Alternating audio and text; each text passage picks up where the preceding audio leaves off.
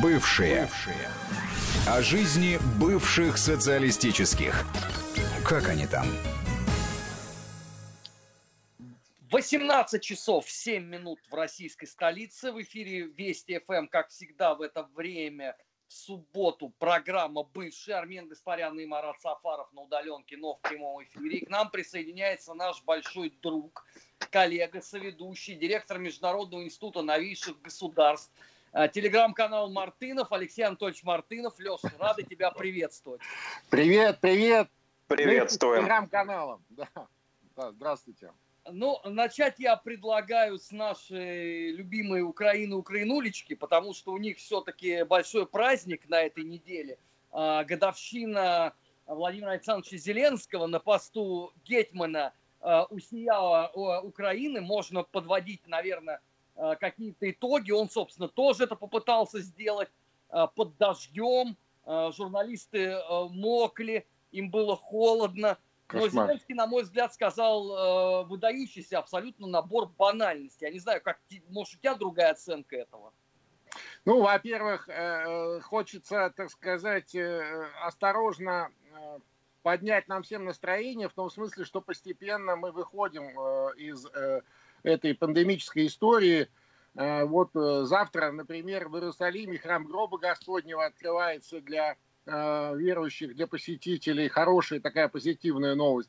А в нашу повестку возвращается Украина. То есть вирус отступает, возвращается Украина. Да? То есть город засыпает, просыпается мафия. И, наверное, это хорошо. Наверное, это хорошо. Действительно, на этой неделе вот Зеленский пресс-конференции на Зеленой Лужайке под дождем отмечал а, свою э, годовщину у, так сказать, власти, ну, в смысле, на посту президента Украины, конечно, очень комичная была история. Кто-то у нас попытался, так сказать, э, найти логику вот, организации подобных мероприятий э, в том, что это несколько похоже на лужайку у Белого дома, да, как обычно американский президент Э, когда погода позволяет, проводит какие-то брифинги. Но, как мне представляется, здесь все гораздо проще по такому провинциальному, по колхозному. Ну, у них же здесь зеленая вообще, вот должна была быть зеленая трава. И никто, кстати, почему-то не подумал, что э, будет плохая погода, что будет холодно, что будет дождь. Да, пришлось там греть э, феном стул этому Зеленскому, так сказать, э, и, и там несколько часов, и не отойти никуда, все же вот так вот прозрачно, да. Я представляю, э, каково было журналистам, ну и можно понять их, э, так сказать, степень раздражения, и это было тоже видно. А и то, еще что... в условиях вирусной инфекции.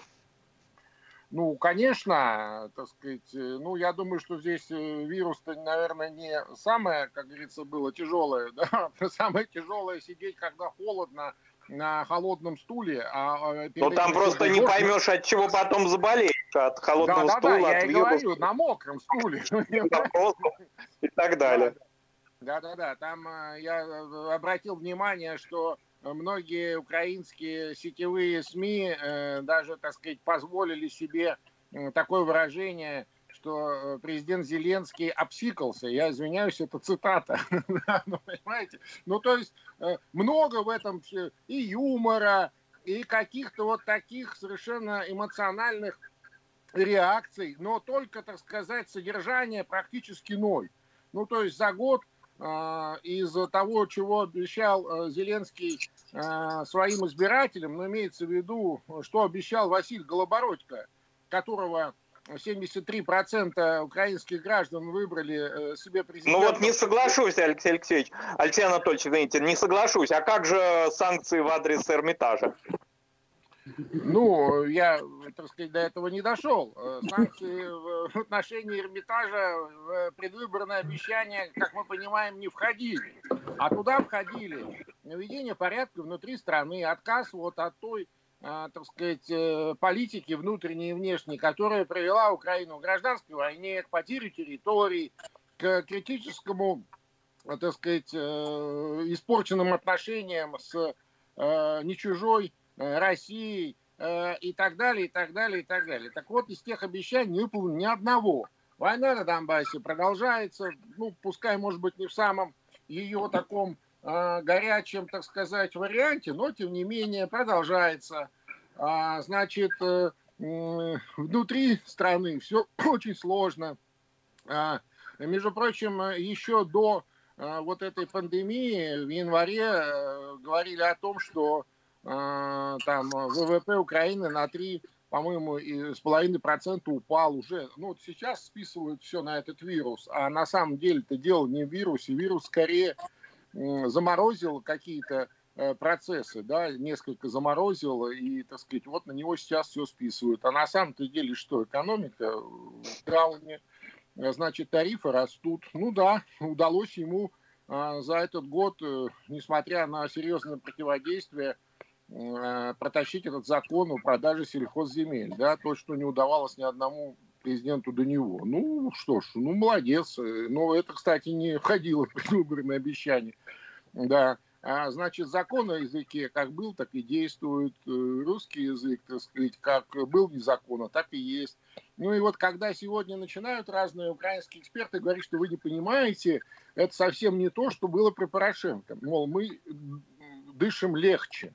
Ну, окей, э, на самом деле ситуация-то никак не изменилась. Единственное, что, э, так сказать, стало э, более проще, что ли, не выполнять какие-то, так сказать, законы и положения. Ну, типа того же закона о, языке. Или скажем, экстремисты стали себя немножко, так сказать, вести скромнее. Хотя вот мы видим в сегодняшних новостях, пожалуйста, офис Медведчука э, в лучших традициях националистов украинских атакован, э, и всего лишь он позавчера, так сказать, высказался по поводу вот этой пресс-конференции Зеленского и по поводу тех самых а, опубликованных записей э, разговоров э, Порошенко с э, вице-президентом тогда Байденом.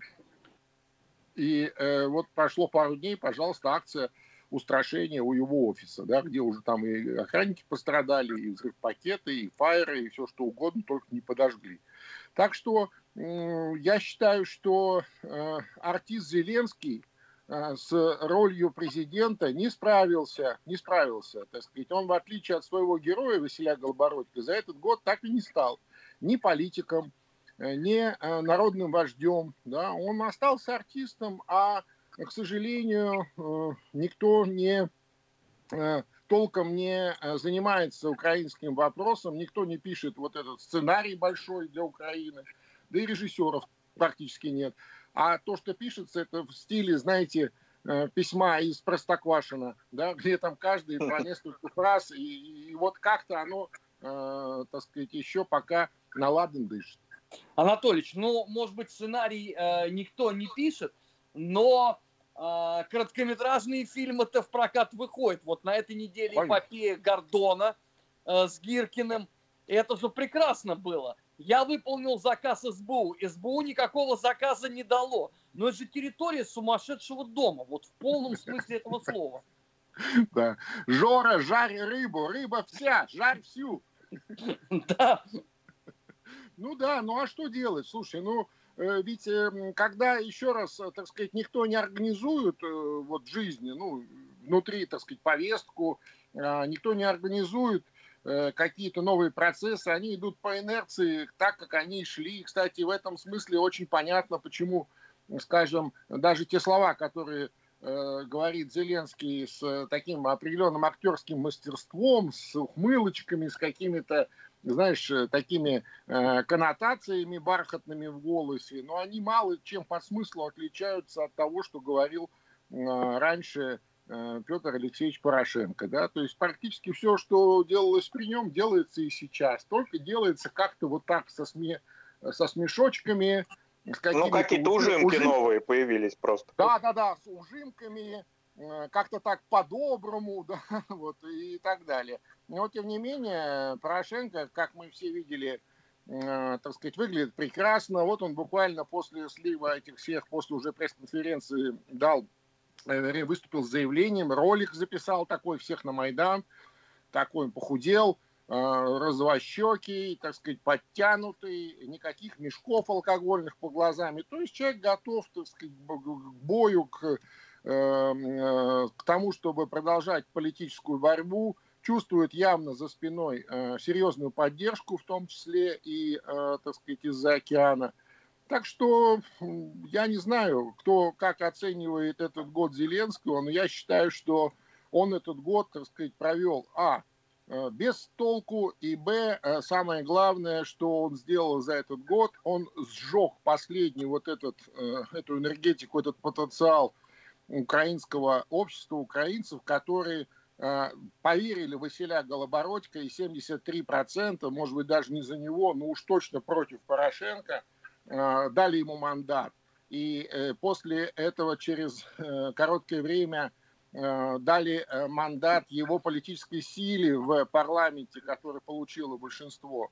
Ни один украинский президент за всю новейшую историю не имел такой ситуации, когда он имел бы абсолютную поддержку собственную и большинство в парламенте. Эти две составляющие для реального политика могли бы э, дать возможность кардинально изменить ситуацию на Украине э, и политику, и состояние экономики, и людей и так далее. Э, что, собственно, артист Зеленский сделать просто не в состоянии, потому что он не политик, не вождь, он просто артист, а роль ему, вот такую роль, ему никто не написал. А, от Украины двигаемся в сторону Молдовы, где просто не менее затейливая пляска началась. Я, да. честно говоря, слежу за этим с неослабевающим интересом, потому что это действительно начинает уже напоминать сюжет Ильфа и Петрова «А ты кто такой?» о Козлевичу. Потому что с одной стороны, есть э, бегство депутатов э, из э, правящей э, коалиции в парламенте, что если к чему и приведет, то только к неочередным э, парламентским выборам. С другой стороны, э, следует заявление о том, кто на самом деле работает э, на Плохотнюка или наоборот старательнейшим образом приближает э, его триумфальное возвращение. И у меня вот с этой э, точки зрения возникает, ну, первый вопрос. Ребята, а вы не забыли, что у вас вот совсем скоро будет торжественное отмечание годовщины антиплохишовской революции? Ну да, там очень много, так сказать, веселого. И вообще я э, напомню, что э, вдохновение свое и, и сюжеты Ильф и Петров черпали как раз там. Понимаешь, это же вот это вот, да, Одесса, Черноморск. Бессарабия. Бессарабия, конечно, где-то в районе, так сказать, э, чуть ниже Тирасполя, э, а, значит, э, Бендер переходил румынскую границу, но имеется в виду Днестр. Тогда же граница по Днестру проходила. Да, да. Но имеется в виду, что Советская Россия не признавала же аннексию Бессарабии со стороны Румынии. И на советских картах там до 40 года а, она была просто заштрихована, да, и вот, ну, естественно, что это все, ну, как сказать, все, это, это все аутентично, и удивительно, что это так. Мне больше всего понравилось на этой неделе а, скандал в Фейсбуке, скандал в Фейсбуке между а, румынским сенатором, а, ну, имеется в виду членом а, Европарламента и премьер-министром Молдавии Кику. Значит, сперва румынский сенатор публично в Фейсбуке обвинил а, молдавское правительство в том, что они э, плохо справляются с вот этой пандемией, и что меры, которые они предпринимают, они, как говорится, не исполняются, и люди заражаются. Ну, в общем, подверг такой жесткой критике в Фейсбуке. А, на что молдавский премьер Кику тоже ответил ему в Фейсбуке. Ну, премьер-министр, а что нет? В Фейсбуке тоже ему отвечает, значит, в том духе, что вы там вообще, э, значит, самая коррумпированная страна в Евросоюза, и вы вообще какие-то там мальчики будете мне что-то советовать. Ну, представляешь? То есть молдаван обвиняет соседнюю Румынию в том, что они самые коррумпированные. Уже смешно. Но это не все. Другой депутат Европейского парламента от Румынии, но тоже в Фейсбуке, а, предложил за подобные высказывания премьер-министра Молдавии лишить его румынского гражданства. Это же анекдот. Ну, естественно, что по итогам вот этого значит, сетевого срача, извините за выражение. Естественно, что посол Молдавии в Румынии был вызван в румынский МИД. Вот такой содержательной, веселой сетевой жизнью живут молдавские политики. И все это, да, все это вот на фоне Э, того, что, так сказать, буквально через вот месяц, э, так сказать, даже меньше уже, какой месяц, не две, три недели, да, три недели, как будут отмечать бегство Полохотнюка, и, наверное, будут тоже подводить итоги. Вот, э, кстати, бывший премьер-министр Майя Санду очень резко высказалась по поводу вот этого перепалки Э, Кикус, э, значит, с румынскими сенаторами, вот публичная перепалка в социальных сетях, она не стеснялась в выражениях. Она сказала, что это правительство э, президента Дадона, они вообще хамы, они люди, так сказать, неумные, и скоро мы от них, от всех избавимся. Вот, ну, вот такая, так сказать, веселая, содержательная жизнь. И это все, естественно, еще раз публично в социальных сетях происходит. Ну, очень забавно. Такая, знаешь, политика в социальных сетях. Леша, а у премьер-министра других нерешенных э, вопросов нет, да, кроме как э, ну, полемики с депутатами из Румынии? Ну, в том-то и дело, понимаешь, то есть депутат Европейского парламента, ну, это такой статус, такой синекурный, да, то есть они, в принципе, ну, их там много, и, как правило, это такая синекура для тех, от кого надо по-быстрому ну, избавиться в стране, чтобы они под ногами не мешались, но имеется в виду не Э, путались в внутренней политике. Их так по-быстрому, аккуратненько, ну, может быть, за какие-то заслуги или, или, или чтобы действительно не мешались, отправляют вот туда, э, в Европарламент, они там сидят, особо ничего не делают, ну, им скучно. Вот. И я могу понять, да, когда румынские сенаторы ну, от скуки сидят и смотрят, как там э, справляется Молдавии с пандемией, тем более, что, между прочим, Румыния э, оказывает серьезную бескорыстную помощь, вот, особенно молдавским регионам, которые, э, которым, э, так сказать, не на что там многие вещи организовать. Румынские врачи, кстати, э, там несколько десятков врачей просто добровольцев приехали лечить молдаван, там особенно вот в селах, вот в этих отдаленных районах, где все непросто, да. И э, можно понять, да, что они обратили внимание, так попеняли аккуратно. Но вот этот ответ премьер-министра меня, конечно, шокировал. Но уж сам С румынским понятно. паспортом. Да, да, да, да, да, ну, понимаешь, да, то есть мы его сейчас накажем, мы его лишим румынского гражданства. Ну, что это такое? И в то же время он себя там позиционирует как такой, знаешь, э, такой молдавский патриот. Ну, ну, это же, ну, какие это ворота лезет? Леш, но ведь э, все вот то, что там происходит, э, вот это вот э, бегство депутатов и так далее, и так далее, э, в преддверии-то президентских выборов играет очень сильно против лидера социалистов, нынешнего президента Дадона. Ну, конечно, э, больше скажу, там, э, так сказать, осталось два депутата, ну, если еще два покинет, э, соответственно, вот эту Э, коалицию, то все, коалиции нет. Значит, заново ее собирать, я не знаю, кто с кем будет. Я думаю, что попытка будет на этот раз уже демократов Санду, но я сильно сомневаюсь. И, соответственно, скорее всего, это приведет действительно к досрочным парламентским выборам, о которых все громче и громче говорят – а, в, э, в Кишиневе. Э, Алексей Если... Анатольевич, а Майя Санду, насколько вот она обладает такой электоральной привлекательностью? Ну, понятно, в своем таком кругу, унионистском, но и вот, может быть, и в русскоязычном даже сегменте. Ну, ну а как она нее... вообще воспринимается молдаванами, избирателями? Ну, конечно, конечно воспринимается. Во-первых, у нее э, электоральный, электоральное поле пошире, чем э, только уанисты, да, но в том смысле, что вот сами уан, у, унионисты расширили э, свое электоральное поле вот за последние несколько лет, там они стабильно 10-12% у них было не больше, так вот сегодня там до половины, а может быть даже и больше. Это связано с разочарованием, с разочарованием э, в обществе, даже собственной государственностью где-то, потому что, ну, уже такое настроение, что, дескать, ну, пусть уж лучше мы будем в Румынии, в Румынии с румынскими паспортами, тем более, что они все равно почти у всех есть, да, но, по крайней мере, у нас будет порядок. То есть вот если кто-то говорит о том, что Румыния там коррумпированная страна Евросоюза, то если сравнивать э, Румынию с Молдавией, то Румыния это просто, так сказать, эталон демократии, прозрачности и законности по сравнению с тем, что а, творится вот в этой маленькой постсоветской стране Молдавии.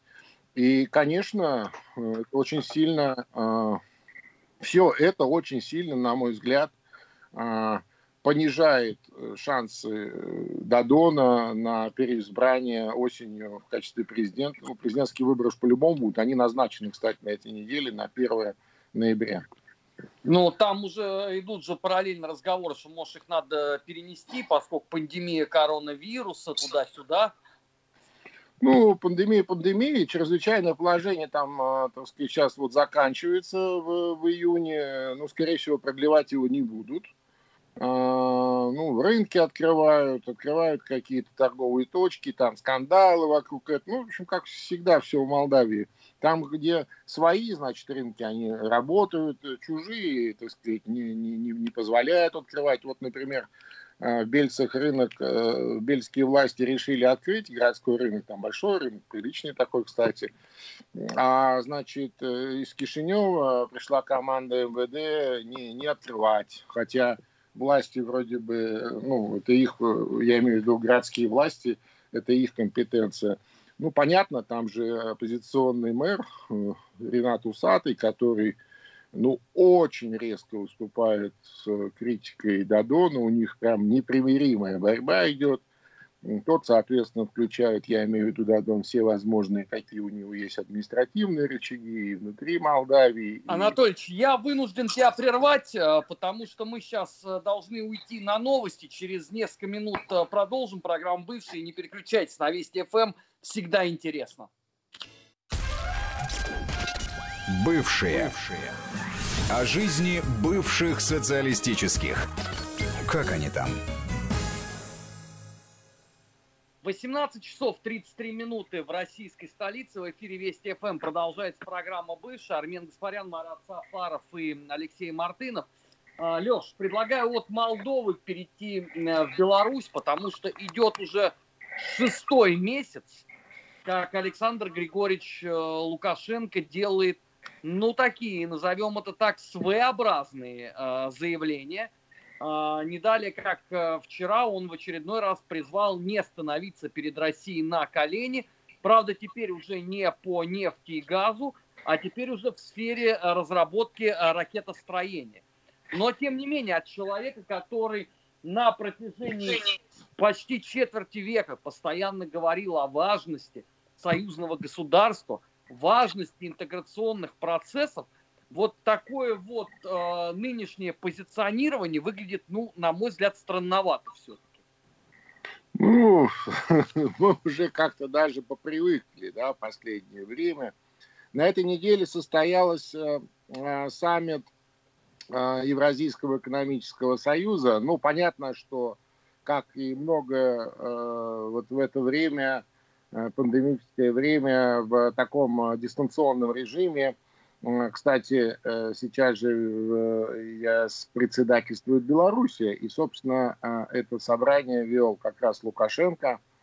И, конечно, он задал, ну, такой очень тон своеобразный этому саммиту. И, кстати, стержневым вопросом с его подачи стало желание или требование даже к России универсальных каких-то универсального подхода э, для э, тех стран э, ЕАЭС по э, получению российских энергоносителей. Это любимая больная тема Лукашенко, при том, что они, конечно, должны быть сильно дешевле, чем сейчас. Ну и, соответственно, э, так сказать, э, они должны, условно говоря, кто участвует в транзите, за транзит получать по полной программе, а себе получать, естественно, по, ну, как вот э, Батька любит говорить, по цене, э, как в Смоленской области. На что ему э, часто отвечается, что вот становитесь Смоленской области, будет просто как Смоленской области. Кстати, вот на этом саммите во вторник президент России Владимир Путин очень довольно конструктивно ответил вот на этот достаточно провокационный вопрос, который поднял Лукашенко, в том смысле, что, конечно, это, так сказать, рано или поздно случится, но только тогда, когда будет действовать Э, единая таможенная и налоговая э, практика на территории ЕАЭС. Да? То есть это совершенно другой уровень интеграции, к которому, э, как мне кажется, многие страны постсоветского пространства пока не готовы. Ну, в том числе и Беларусь, которая имеет э, э, все вот эту вот э, правовую рамку союзного государства, которое нужно только наполнять, и наполнять глубину, о чем, собственно, весь прошлый год а, а, шли переговоры э, вот, э, специально созданные межправительственной комиссии под председательством двух премьер-министров. И ни к чему это не привело, потому что Лукашенко как раз и заблокировал ряд принципиальных э, направлений, в том числе связанных и с налогообложением, в том числе связанных с единой валютой, том числе связано с единой тарифной политикой и так далее. И теперь, конечно, так сказать, когда у него выборы в августе, а, его а, все чаще, ну, если не публично, но, а, так сказать, этот вопрос висит в воздухе. Как же так? 20 лет ты говорил одно, ты э, нам обещал э, общее пространство, общую э, страну, да, по большому счету, страну с Россией, да, в том смысле, что он объяснял это тем, что в России, значит, какие-то злые э, силы тормозят этот процесс, а он главный сторонник и главный э, такой э, драйвер этой интеграции. А теперь получается, что он ее и тормозит. Ну, конечно, самое забавное э, заявление вчера как раз вот про эту белорусскую ракету, которую Беларусь, оказывается, делает вместе с Китаем, так на секундочку, да, ракета средней дальности 300 километров, малой и средней дальности, попадает под разнообразные э, э, ограничительные договора, но это, как известно, Александр Григорьевич не, не волнует.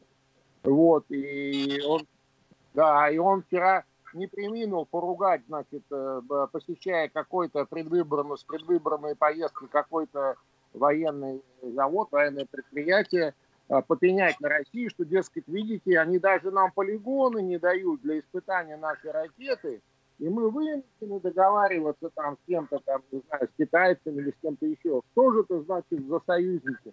А так, на секундочку, то ли он не знает, то ли он знает, но придуривается. В России вообще таких коротких полигонов нет, вообще-то, 300 километров, да? Вот. Э, и Россия сама вот эти короткие так сказать, ракеты испытывала на казахстанских полигонах, как известно. Но здесь же все это говорится не ради того, чтобы а, значит, э, э, какую-то информацию сообщить э, слушателям, а это такой привет, очередной привет, очередной шантаж, направленный в Москву. Я напомню, что вот сейчас как раз уже подходит момент, когда нужно Э, пролонгировать э, договор о российском военном присутствии в Беларуси. Две радиолокационных, ну, важных, э, два радиолокационных радиообъекта, назовем их так, которые используются Россией в системе ПВО, раннего предупреждения, раннего оповещения. Ну и естественно, что и Белоруссия, это вполне такой взаимо Э, выгодный э, такой контракт был, договор э, достигнут 20, сколько, 5 лет назад, что Россия присутствует на этих объектах, но, соответственно, российское ПВО дает стопроцентный зонтик для Беларуси от возможных, так сказать, опасностей такого плана. Ну вот, и подходит как раз этот момент, когда нужно просто пролонгировать этот договор. И, кстати, Россия находится там бесплатно, Россия за эти базы не платит ничего. Лукашенко сто раз об этом говорил с гордостью, что он никогда не возьмет на копейки с русских братьев военных, которые, кстати, обеспечивают э, безопасность, ну, по крайней мере, противовоздушную, противоракетную э, в отношении Белоруссии тоже. Ну, а вот сейчас он затеял этот разговор, очевидно, намекая, что если э, ему не, э, значит, дадут каких-то поблажек там по энергоносителям, по каким-то еще экономическим моментом, то он поднимет вопрос, возможно, о том, что э, для России, э, так сказать, это, э, э это военное присутствие будет стоить денег, что само по себе э, подрывает сам дух э, того, той интеграции, того сотрудничества, которое, собственно, сам Лукашенко и декларировал все эти 25 лет. Алексей Анатольевич, ну, вот в одной из в одной из предыдущих программ вы упоминали э, министра иностранных дел Беларуси Макея. Вот да. в этой связи, э, есть ли у него, обладает ли он, как вот так можно ли э, сказать, какими-то собственными политическими амбициями, поскольку такое впечатление, что он несколько даже выходит за рамки риторики Александра Григорьевича, более радикален. И продолжение, имеют ли на него виды западные партнеры Беларуси, например, посольство а, Соединенных Штатов в Минске? Ну, безусловно, безусловно, Макей это, наверное, самый западно ориентированный человек в окружении Лукашенко, и, скажем так, вот та интрига, в результате которой своего поста лишился вот мой однофамилец Сергей Мартынов и э, министром иностранных дел стал Макей, э, как некоторые э, белорусские эксперты утверждают, это как раз интрига э, американского посольства, э, американских, так сказать, представителей, хотя, как известно, уровень представительства э, в Беларуси американского ну, достаточно низкий, там нет посла до сих пор. И вот сейчас только они наконец пришли к тому моменту, чтобы восстановить ну, статус посла и даже назначили прекрасную женщину. Мы в прошлой, в прошлой программе обсуждали. Вот она сейчас ждет утверждения э, Сенатом и, возможно, приедет.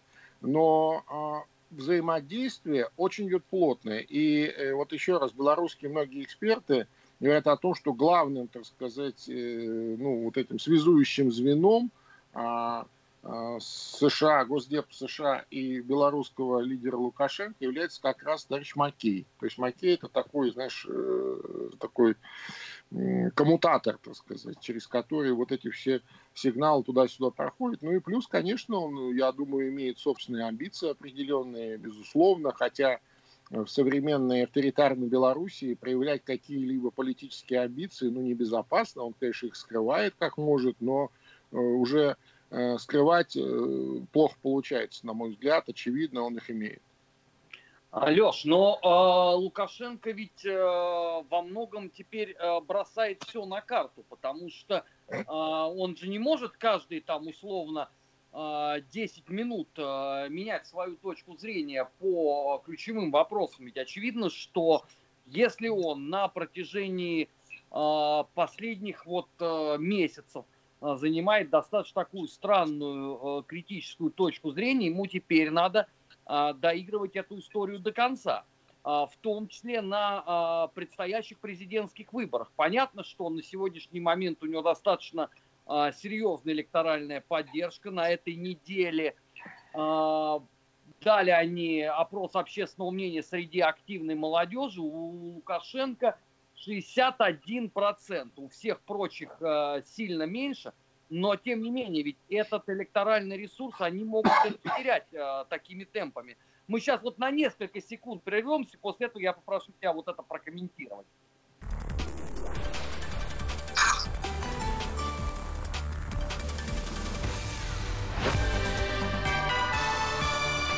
Вести ФМ. Продолжаем программу «Бывшие» 18.45 в российской столице. Леш, э, возвращаясь к тебе.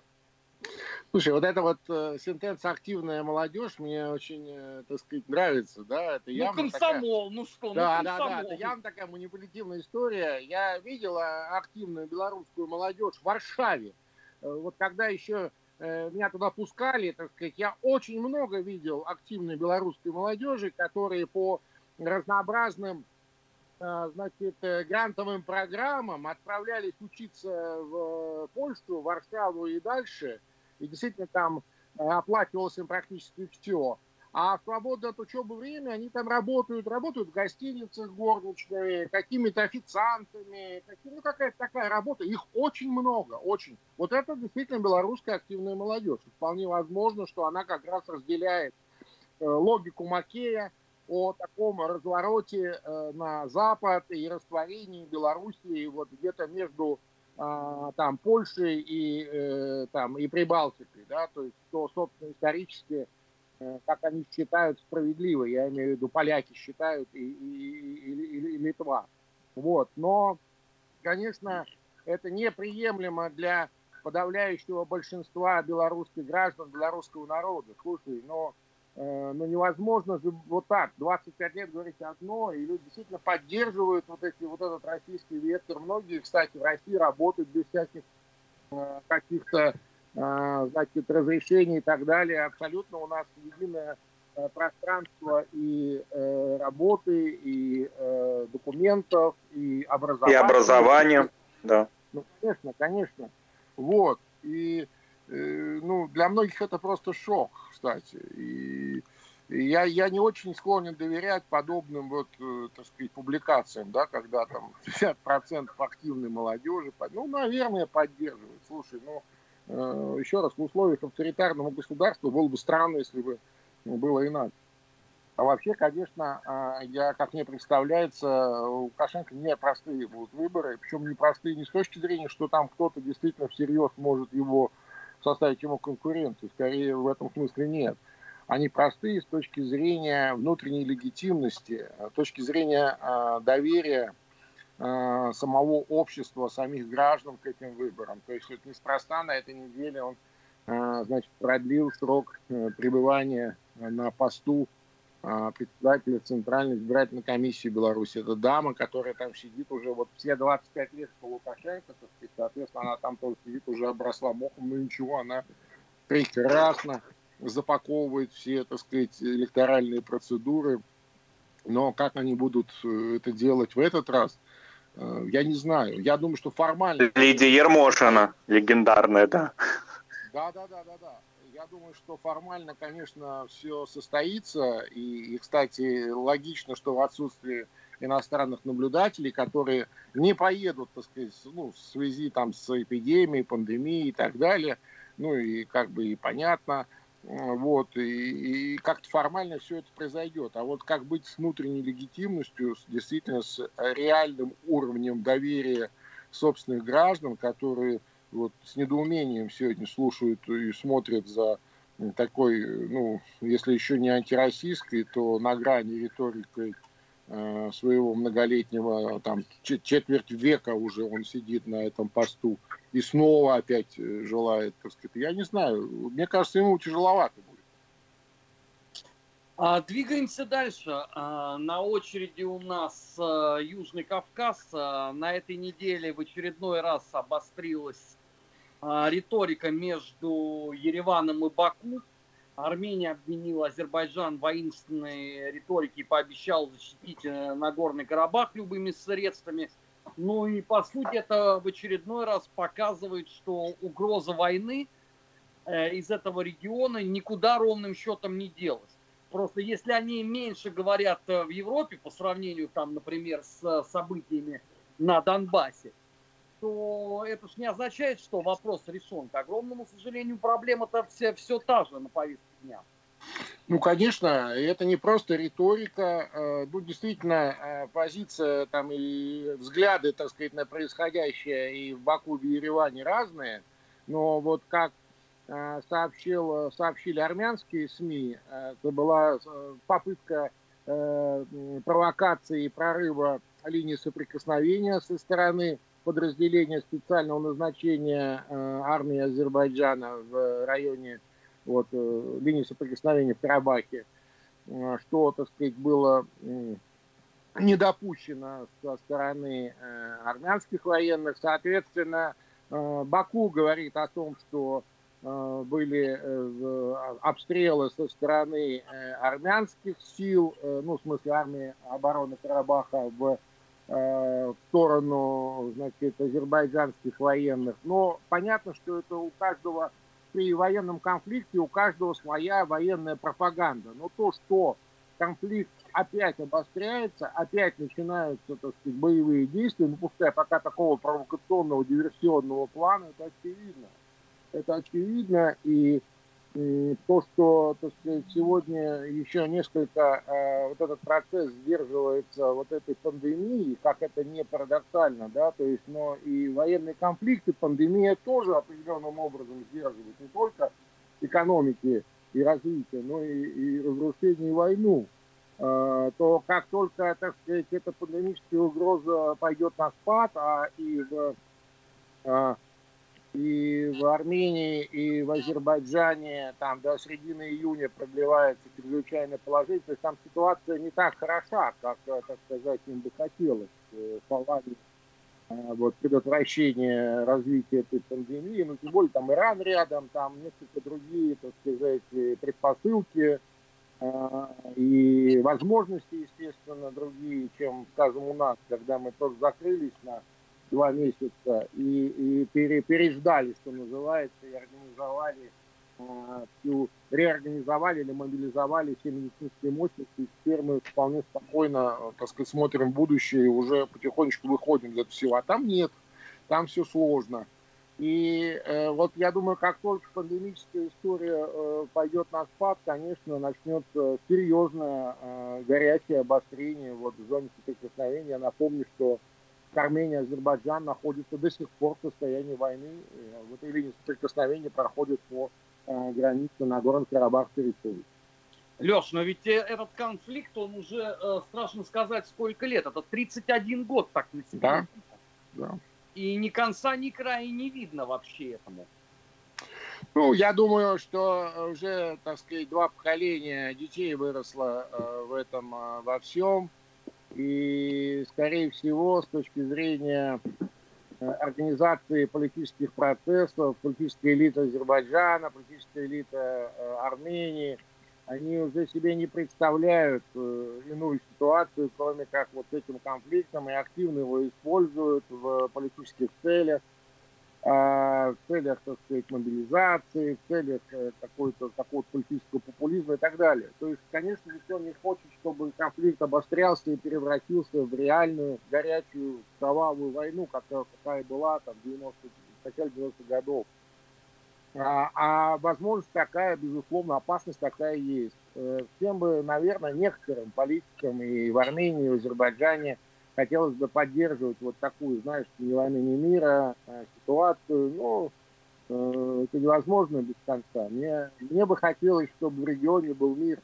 Ну и плюс там э, буквально э, вчера прошла инаугурация нового президента э, Нагорно-Карабахской республики, вот который во втором туре победил, экс-премьер-министр э, Арая Карутюнян, это вот, э, так сказать, вот были недавно выборы в Нагорном Карабахе, вот была у него вчера инаугурация, ну и, видимо, так сказать, в виде такого привета, э, подарка к э, дню инаугурации, первому дню президентства, вот обострение на линии соприкосновения. Но, к сожалению, к сожалению, это так.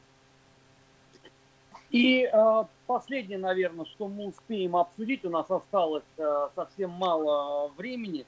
Эстонские фермеры требуют э, немедленно вернуть им украинских гастарбайтеров, потому что некому больше собирать урожай. Страна на пороге коллапса. Ну, до урожая еще далековато, так сказать. Э, Все-таки еще время есть, там месяц-полтора. Вот, и надеюсь, что тому времени уже э, украинские гастарбайтеры начнут потихонечку возвращаться к местам своей, так сказать, э, основной дислокации в европейских странах, да, то есть это Европа. Они хотели... Ну, раньше же эстонцы боялись того, что украинские гастарбайтеры разговаривают по-русски и создают тем самым угрозу эстонской государственности. А теперь ну, урожай некому собирать. Ну, здесь, да, да, здесь, знаешь, надо выбирать. Либо э, русский, русская речь, так сказать, э, на плантациях, да, либо... либо... Трудолюбивые руки. Да-да-да, ли, ли, ли, либо рабы, которые собирают вам урожай. Здесь э, вариантов других нет. Ну, а то, что им там, конечно, платят, ну, явно копейки, и это все Ну, на что делать? Слушай, ну, а, кстати, вот э, буквально новость сегодняшняя из Украины, там тоже начинают потихонечку разблокировать э, транспортные сообщения между регионами, э, ну, якобы тоже пошло на спад там все в плане пандемии. Я не знаю, я, честно говоря, очень сильно сомневаюсь и под большим а, таким у меня сомнением все, что... Анатолич, я вынужден да. тебя прервать, потому что у нас осталось буквально несколько секунд. Спасибо, что ты был сегодня в эфире бывших. Остается э, нашим слушателям напомнить, что несмотря на то, что мы раз в неделю в эфире, нас все время можно читать в Телеграме, Телеграм-канал Бывший, Телеграм-канал Мартынов, Телеграм-канал Гаспарян. Впереди вас ждет э, выпуск новостей, не переключайтесь на Вести ФМ. Надеюсь, скоро в студии встретимся. Да. Да. Бывшие. Бывшие. О жизни бывших социалистических. Как они там?